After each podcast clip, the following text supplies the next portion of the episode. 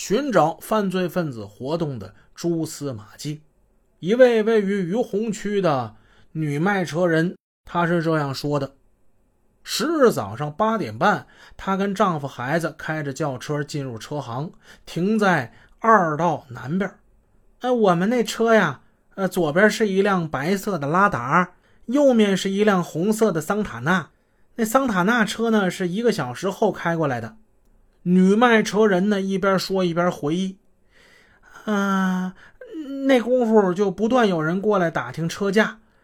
呃，有一个年龄比较大的。”一个买主跟那桑塔纳的车主呢握了握手，说了一会儿呢就走了。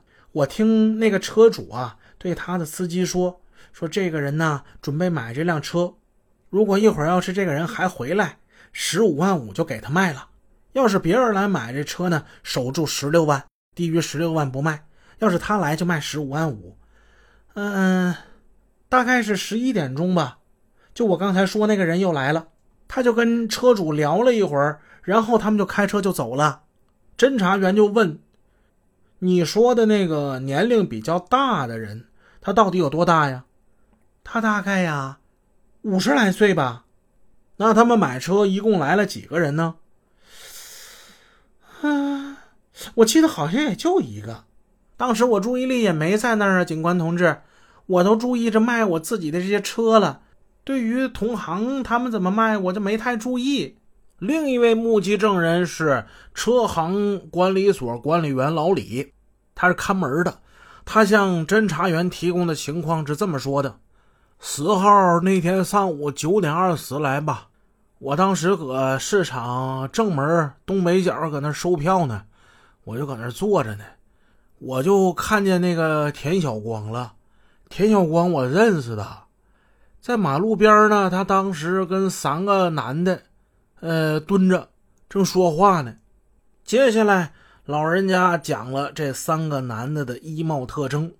群众提供的情况表明，十号上午，田小光、田明红他们二人确实是开着红色的桑塔纳进入市场寻找买主。这一点与田小光的妻子说的是吻合的。侦查员还分析到。车行里人很多，当然不能把凡是与田小光、田明红商谈车价的这些人都视为犯罪分子。但是女卖车人提供的情况是很值得注意的。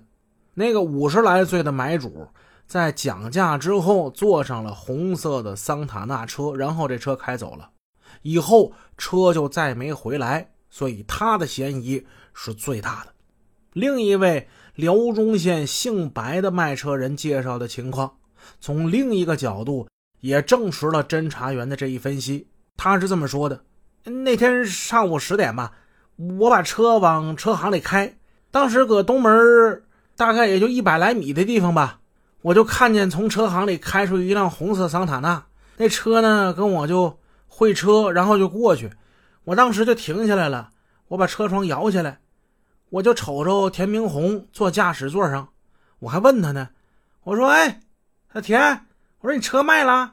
他说：“卖了，卖了，你走吧。”我当时还瞅见田小光坐在他身旁，嗯，坐副驾驶那个位置上，然后车后座上还坐俩人呢。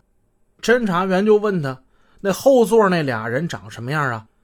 哎呀，嗯，都是男的，没戴帽子。他那玻璃贴了太阳膜，所以看不太清楚。但是我知道是俩人，能看得出来。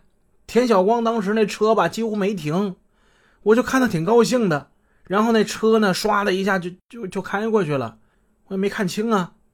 勘查表明，犯罪分子是在车内开枪杀人的。案发地点是不是第一现场呢？难道犯罪分子居然敢在市区的居民区里开枪杀人吗？他们就不忌讳那巨大的开枪的那“砰”的一声那声响吗？在轿车门窗紧闭的条件之下，在车内开枪能发出多大的声音呢？这个其实警方也搞不太清楚。为了弄清这个问题，刑警支队的技术处科长李学民、马新家他们在皇姑区公安分局的院里做了一个模拟实验。他们使用五四式手枪。在同一辆车里射击，他们一共开了六枪。